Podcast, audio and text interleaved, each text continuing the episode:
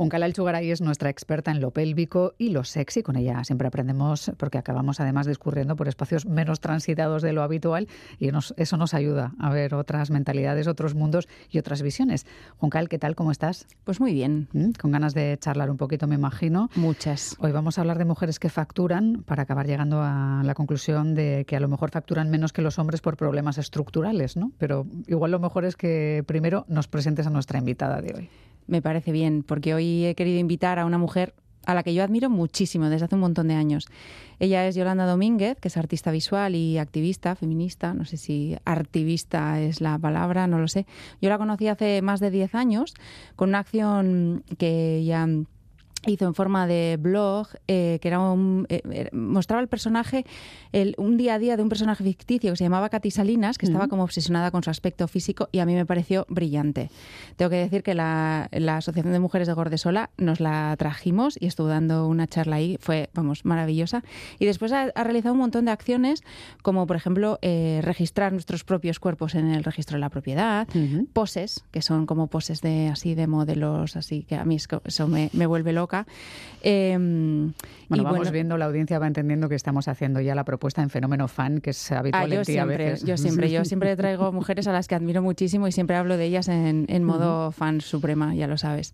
Y entonces, bueno, a mí en realidad esta mujer siempre me hace eh, reflexionar sobre los estereotipos de género. Pero Hasta en arco, ¿no? eso es, en arco además, eso señalando con el, como con la señalización de Google, en plan estoy aquí a, mujeres artistas, ¿no? Que... Por si acaso no se encontraban entre tanto hombre artista, entiendo, Eso es, eso es. Pero es que ahora ha abierto un melonazo, que a mí me parece un melonazo, vamos, que es la relación que tenemos las mujeres con el dinero. Eh, con un libro que ha escrito ella que se llama Las mujeres facturan. Yolanda Domínguez, ¿qué tal? ¿Cómo estás, Gabón?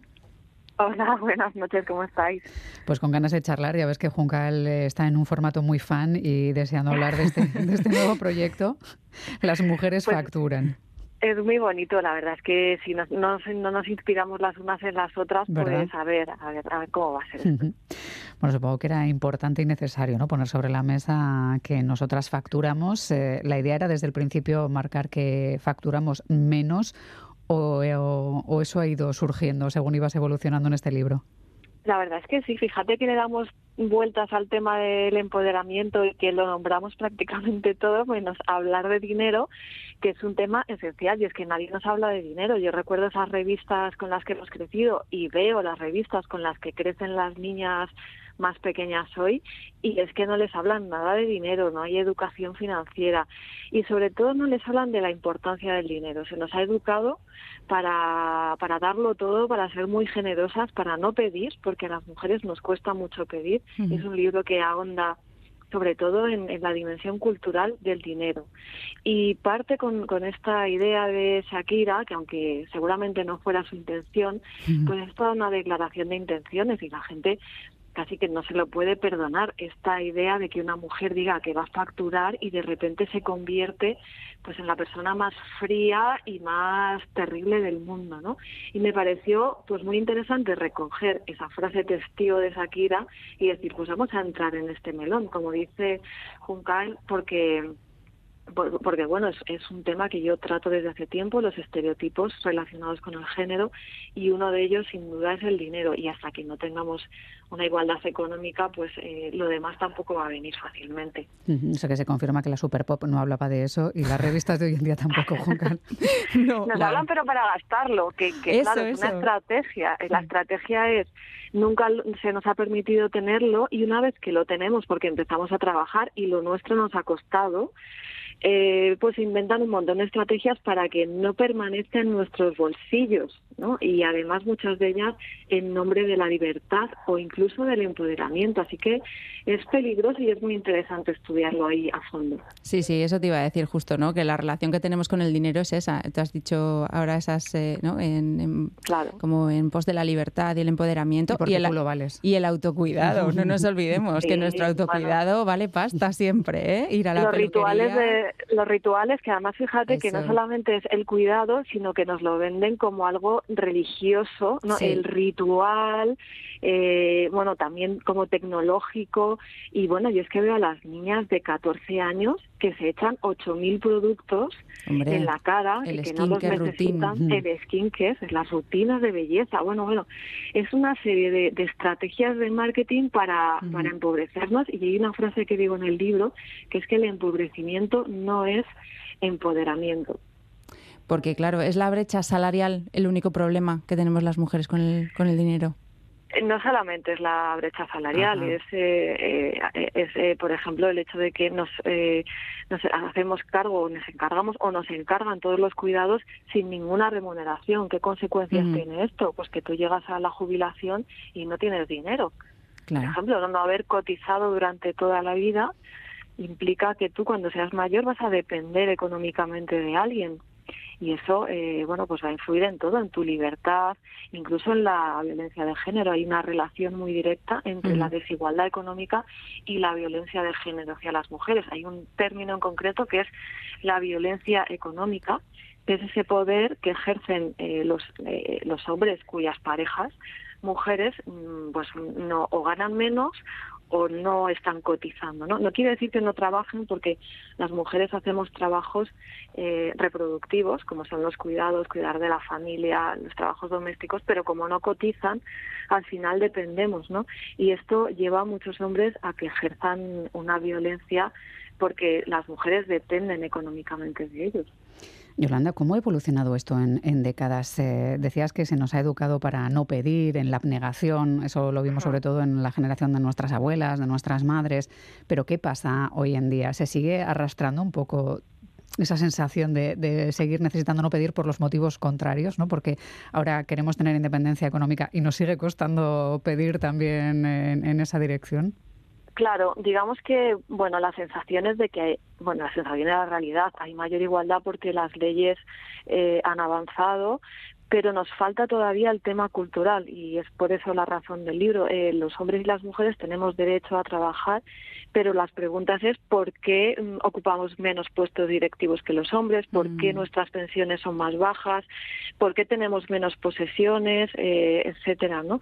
Y todo eso es, es eh, algo que lo podemos mejorar con la cultura. Es decir, si tú tienes derecho a un trabajo, igual que los hombres, pero a la hora de hacer una entrevista laboral pides menos sueldo o te conformas con lo primero que te piden, esto a la larga, a, la larga de tu trayectoria profesional, va a suponer una diferencia de dinero abismal. Porque tú imagínate, unos 200 euros de, de diferencia, multiplícalos por X años de trabajo o incluso va a influir en que eh, los próximos eh, trabajos te ofrezcan menos, ¿no? Aspires a menos porque tú estás menos valorada en el mercado laboral. Y eso es cultural. Ante la ley está conseguido, pero en el día a día incluso los mismos entrevistadores a las mujeres, hay- estudios que lo demuestran, en el libro hablo de ellos, les ofrecen menos cantidad directamente, ¿no? O cuentan con ellos, con ellas menos, con nosotras, en determinados puestos directivos de responsabilidad. Esto es cultural.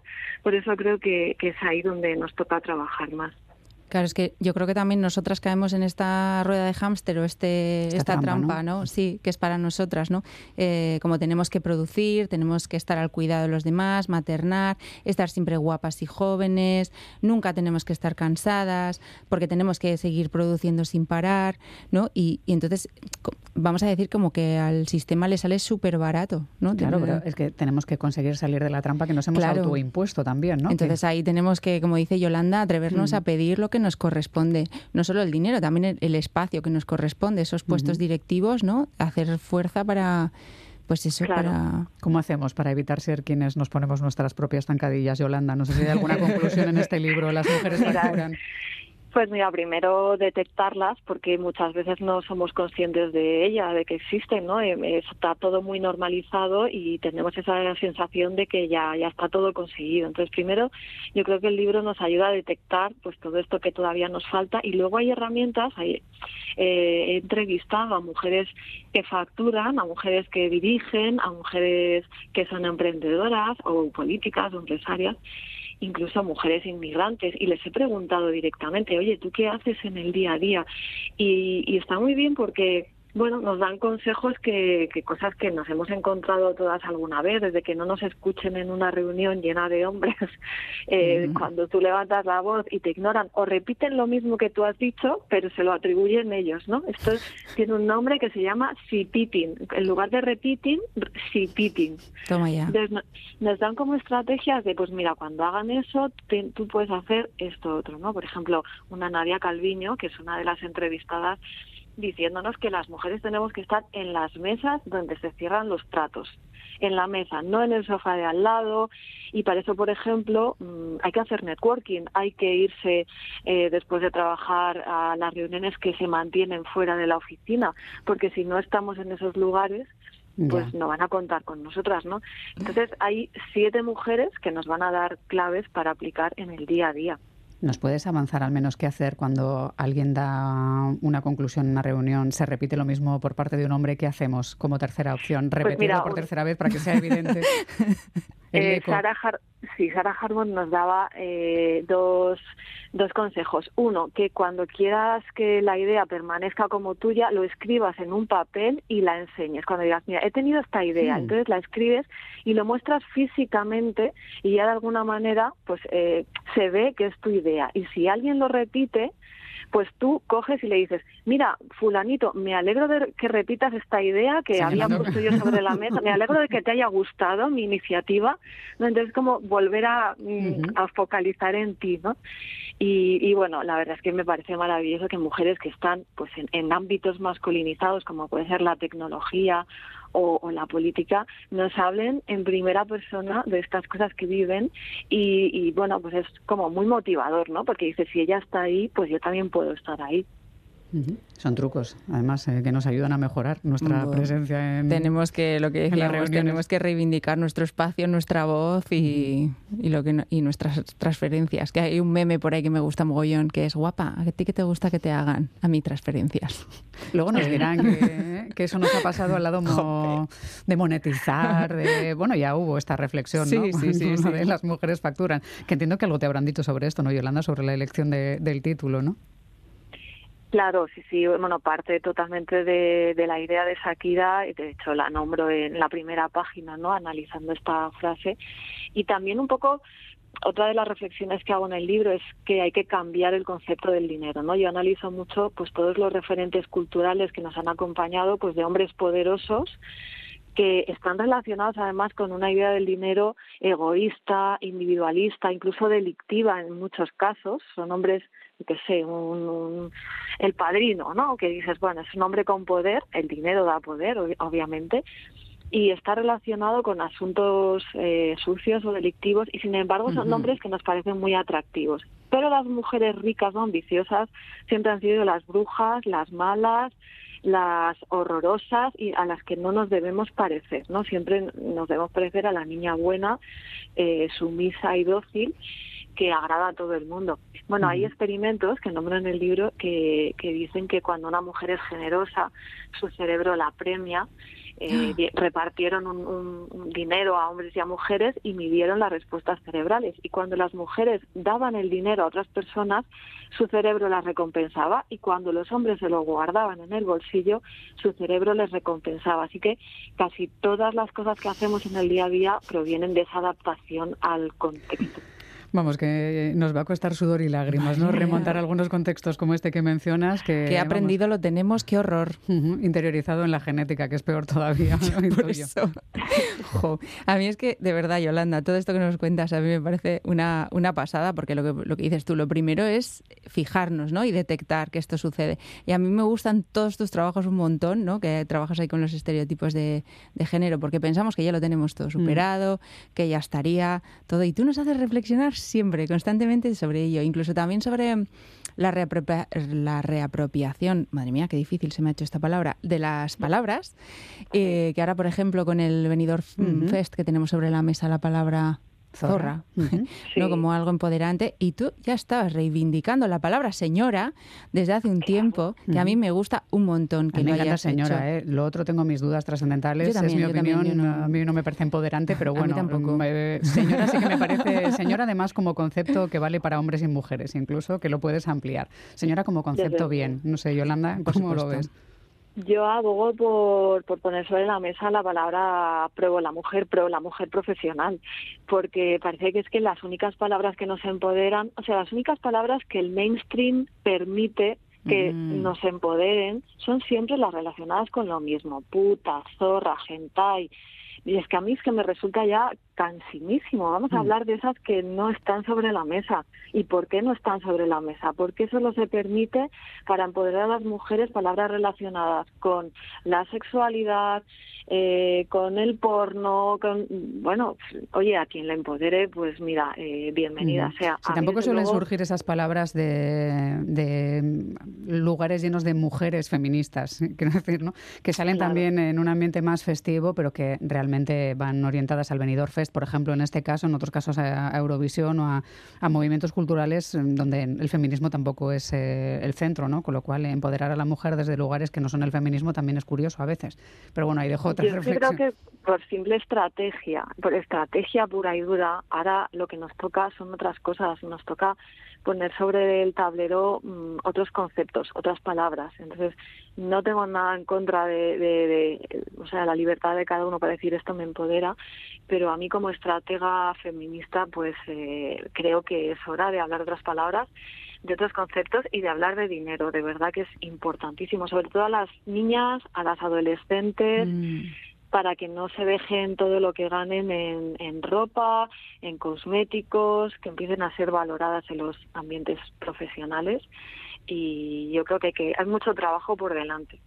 Pues nos ha gustado mucho esta reflexión. Recomendamos y mucho que se acerquen al libro Las mujeres facturan. Y agradecemos mucho a, a Yolanda, a Yolanda Domínguez, una activista feminista y artista que promueva pues ese mujer pro, por ejemplo, ¿no? Mujeres profesionales y conceptos Mm. como el de la valoración profesional eh, que lleve a pedir dinero porque lo merecemos y no porque haya eslogans comerciales ni nada por el estilo.